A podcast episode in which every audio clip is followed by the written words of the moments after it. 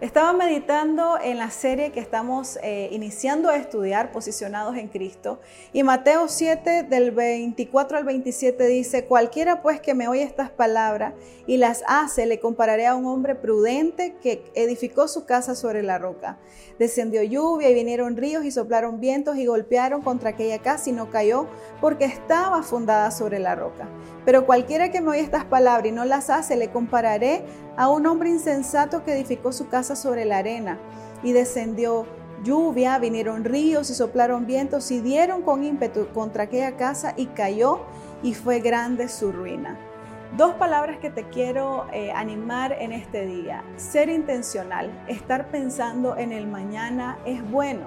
Sin que nos estemos estresando ni preocupando, tenemos que pensar en mañana, en nuestras generaciones, en lo que estamos haciendo hoy para cultivar en el futuro o cosechar en el futuro lo que el Señor quiere para nuestra familia y para nuestras generaciones.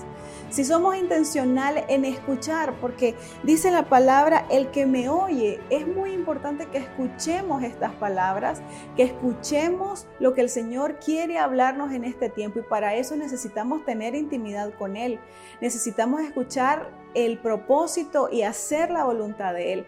Y para eso necesitamos ser intencionales en tener intimidad con el Señor, necesitamos ser intencionales en pensar en el día de mañana. Las generaciones de hoy que quieren todo rápido, que les urge el vivir el día a día, Creo que eh, tenemos que pensar en el día a día, pero también preocuparnos por qué vamos a dejar a nuestras generaciones, qué es lo que vamos a, a estudiar hoy, qué es lo que vamos a dejar asentado, a establecer en nuestra vida. Por ejemplo, yo pienso en mis hijos y yo digo, Señor, ayúdame a pasar estas pruebas para que mis hijos no las tengan que pasar. Entonces tenemos en este tiempo eh, que ser intencionales. Y número dos, escuchar atentamente. Necesitamos a alguien que nos hable. Tengo la dicha de tener a un mentor, a un pastor que habla mi vida, que me dice lo bueno, lo malo y aquellas cosas que debo de corregir. Y eso me bendice, aunque duele porque no nos gusta que nos corrijan ni nos toquen esas áreas que tal vez no queremos cambiar o que no las hemos visto porque tenemos puntos ciegos. Pero si permites que alguien te hable, te aseguro que esto va a ser de mucha bendición para que puedas entrar al próximo año posicionado en Cristo.